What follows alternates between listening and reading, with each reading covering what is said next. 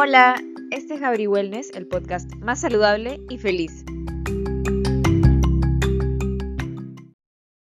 ¿Cómo las grasas esenciales pueden afectar a nuestro estado de ánimo? Es una pregunta que a veces nos hemos hecho y la voy a explicar de manera muy simple.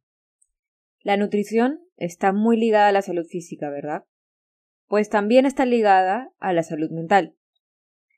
¿Crees tú, entonces, que las grasas esenciales podrían repercutir a nuestro humor? Yo te cuento que sí, y entendamos un poquito.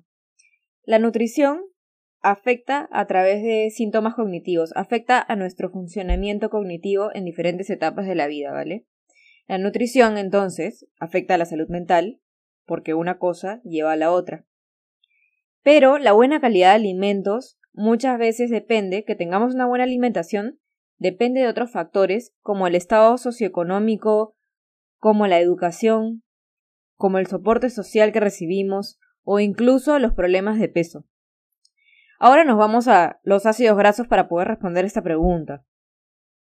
Estos son componentes naturales de las grasas y los aceites, y tomando como referencia su estructura química, lo, defino bien fácil en, en tres grupos. Están los saturados, los monoinsaturados y los poliinsaturados. Los ácidos grasos saturados vienen a ser lo que son la carne, la manteca, los embutidos, la mantequilla, el queso. Los ácidos grasos insaturados, por ejemplo, son la palta, los frutos secos, los aceites vegetales, eh, entre otras cosas que pueden ser también. Y dentro de estos ácidos grasos en general, el omega 6 y omega 3 se ha encontrado que hay una relación de un 10 a 1.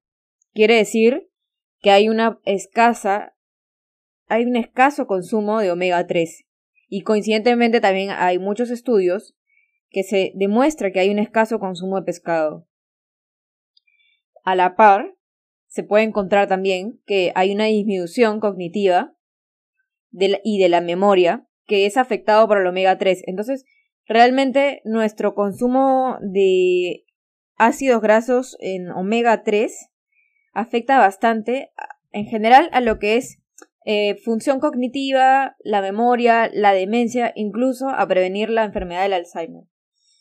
Por ejemplo, ¿te has dado cuenta que en las casas de reposo de donde hay personas mayores, muchas veces no se les alimenta bien, no se les alimenta con calidad nutritiva?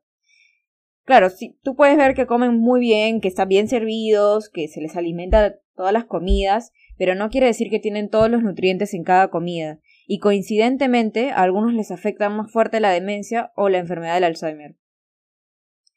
También podemos ver, y hay varios estudios de lo que he ido investigando, que hay una, un afecto de los ácidos grasos de omega 3 en grandes proporciones a nuestra estabilidad en las relaciones que son entre neuronas, o sea, la, comunicación sináptica.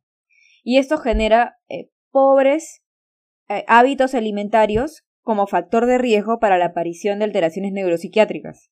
En específico estoy hablando de la sintomatología depresiva. Algo que yo les puedo contar, más personal en mi propia dieta, por ejemplo, es que hubo una época que yo comía muchos carbohidratos y bajo en grasas buenas, muy pocas grasas buenas. Y tenía varios problemas hormonales en paralelo y no estaba pasándola muy bien tampoco emocionalmente. Así que hice una prueba Sabía que el consumo de grasas podía repercutir de manera positiva a mi estado de ánimo, sobre todo teniendo todos estos problemas hormonales, eh, por ejemplo la resistencia a la insulina y otras cositas más. Así que luego de una semana de estar probando esto, me sentía con menos ganas de dormir, porque solía dormirme en las tardes, más energía e incluso perdí grasa, algo de grasa corporal. Y ya luego fui añadiendo otras cosas más a mi dieta que lograron una transformación emocional y que ya luego será razón para contarles en otros episodios. Pero con esto puedo explicarles que de hecho afecta a varios síntomas ansiosos y depresivos, afecta a nuestro estado de alerta y afecta a todas las edades, ya sea a los adultos mayores, a los jóvenes o incluso a los más pequeños. Para los que son padres de familia o tienen personas pequeñas en casa, durante los primeros años de vida, la grasa debe ser vista también como su función estructural, pues, porque estos ácidos grasos y el colesterol eh, nos dan lo necesario para formar membranas celulares en todos los órganos, sobre todo la parte del cerebro. Entonces, ¿por qué haría yo un plan de comidas emocional? Pues porque normalmente hay cosas que no cambian como la genética, la economía y como decíamos antes, pueden repercutir a nuestra nutrición emocional, pero sí hay cosas que podemos modificar y que nos pueden hacer sentir mejor, como la dieta que hacemos y los ejercicios. Y eso es lo que ayuda o perjudica a lo que son los trastornos mentales y nuestro bienestar emocional. Si quieres trabajar un poco más estos temas antes de mejorar tu nutrición emocional, te recomiendo un curso que voy a poner en la descripción, súper bueno. Si quieres también puedes ayudarme en Patreon y tendrás algunos beneficios, así que te invito a que te unas a este canal de podcast y nos vemos en el siguiente episodio. Chao.